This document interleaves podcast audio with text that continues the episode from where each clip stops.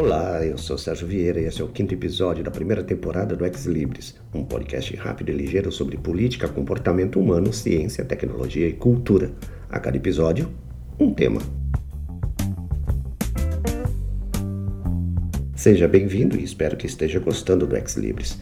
Aguardo comentários e sugestões, afinal, eu preciso saber se estou no caminho certo. Para tanto, basta dar um pulo lá no idigitais.com. Você pode colocar as observações no podcast desse episódio na transcrição ou ainda enviar um e-mail. O Ex Libris está disponível em vários agregadores e serviços: Anchor.fm, Apple Podcasts, Breaker, Castbox, Google Podcasts, Overcast, Pocket Casts, Radio Public, Spotify e Stitcher. Se você utiliza outro serviço, Basta copiar o RSS disponível e colar em seu aplicativo. Todos os links estão publicados na primeira página do idigitais.com. Começa agora o Ex Libre sobre cultura de 2 de outubro de 2018. Cerca de cinco séculos após o início da chegada de povos escravizados da África às Américas, as rotas, as influências culturais, a miscigenação e as histórias da escravidão negra são temas de uma das maiores exposições de arte realizadas nos últimos anos pelo Museu de Arte de São Paulo, Assis Chateaubriand, o MASP. Em parceria com o Instituto Tomiotaki, foi inaugurada nos fins de junho a exposição Histórias Afro-Atlânticas, que tem encerramento previsto para 21 de outubro de 2018. Corre que dá tempo! Nos navios negreiros vieram não só pessoas escravizadas, mas símbolos, culturas, religiões e filosofias. Explica uma das curadoras da exposição, a historiadora Lilian Moritz Schwartz, que montou esta mostra com mais quatro nomes: Adriano Pedrosa, Ayrson Heráclito, Hélio Menezes e Tomás Toledo.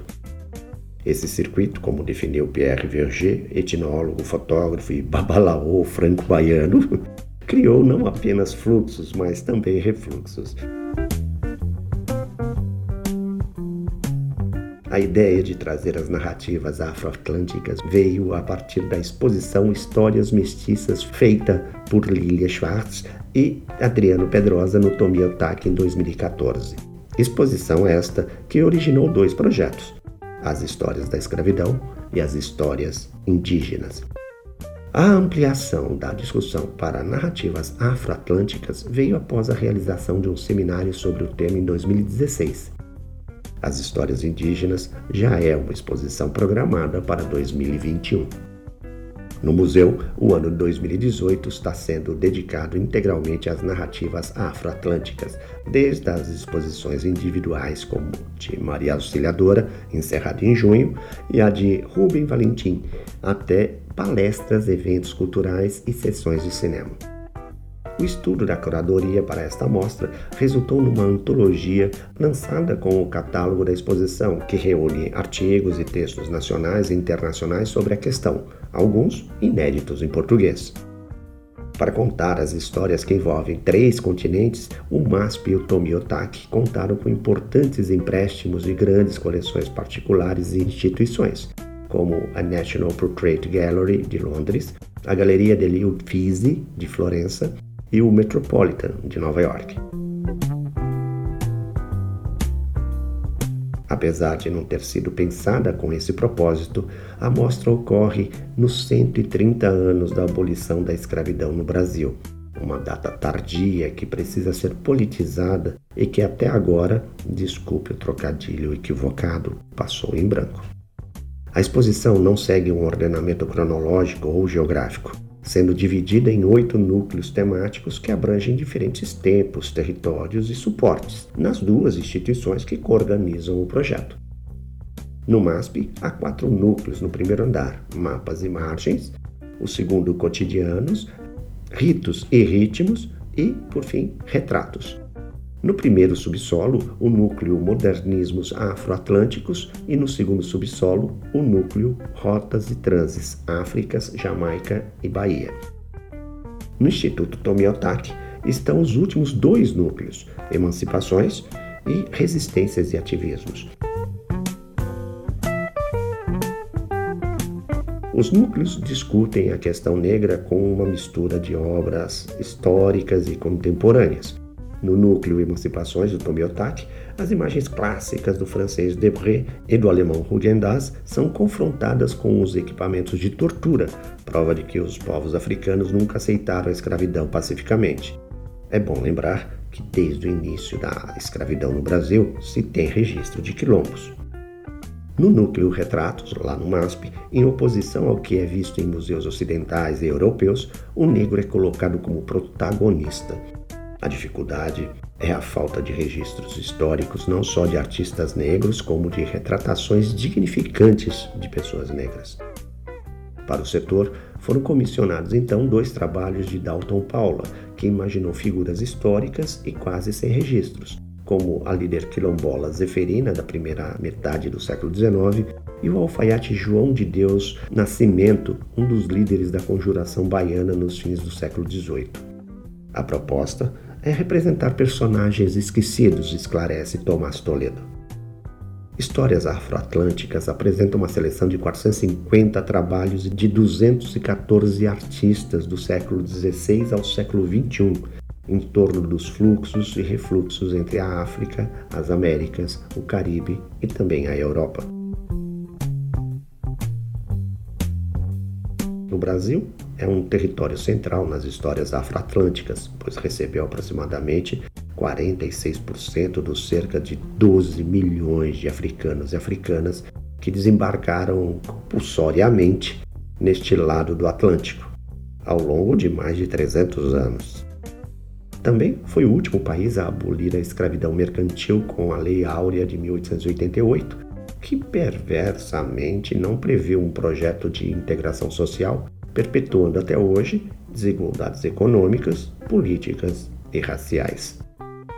Por outro lado, o protagonismo brasileiro nessas histórias fez com que aqui se desenvolvesse uma rica e profunda presença das culturas africanas. Histórias afro-atlânticas parte do desejo e da necessidade de traçar paralelos, fricções e diálogos entre as culturas visuais dos territórios afroatlânticos, suas vivências, criações, cultos e filosofias. O Atlântico Negro, na expressão de Paul Giroy, é uma geografia sem fronteiras precisas, um campo fluido em que experiências africanas invadem e ocupam outras nações, territórios e culturas.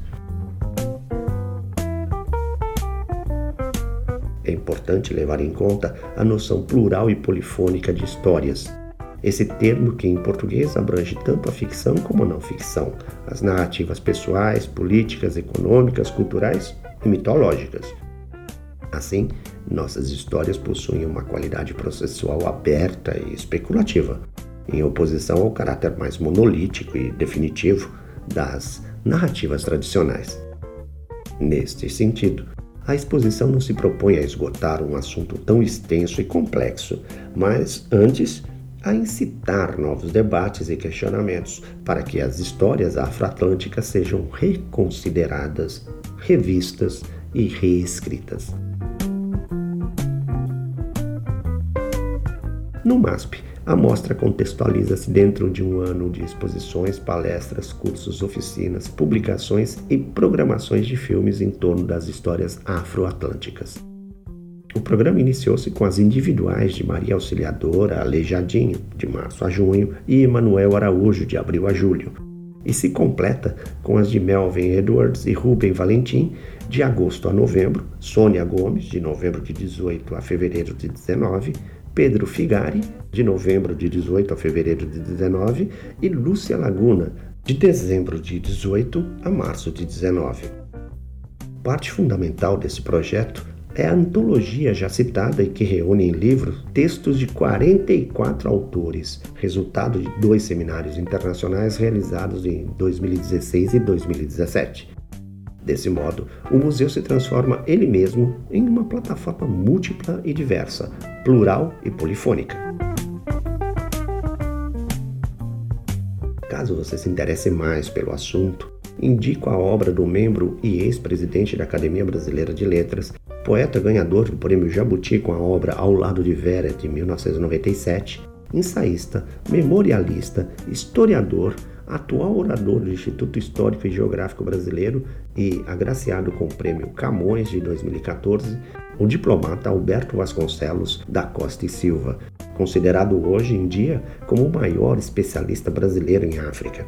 Autor de várias obras fundamentais para a compreensão da história do tráfico negreiro para a América, entre elas A Enxada e a Lança, a África antes dos Portugueses, de 1992, A Manilha e o Libambo, a África e a Escravidão, de 1500 a 1700, publicado em 2002, Um Rio Chamado Atlântico, de 2003, e Francisco Félix de Souza, Mercador de Escravos, editado em 2004. O Ex Libris spin-off do Impressões Digitais, um podcast rápido e ligeiro sobre cultura, acabou. Se você gostou do Ex Libris, faça como a Ambi3 Gestão Ambiental. Ajude esse podcaster a divulgá-lo e a mantê-lo. Lá no site edigitais.com você tem mais detalhes sobre como fazer isso. Você pode ainda ajudar o Ex Libris dando umas estrelinhas lá no iTunes, palmas no Anchor.fm e nos outros agregadores, nos avalie do jeito que eles permitem. Isso ajuda muito a manter este podcast. Saúde, paz, grato pela companhia e até a próxima. Ex Libris Inteligência com propriedade.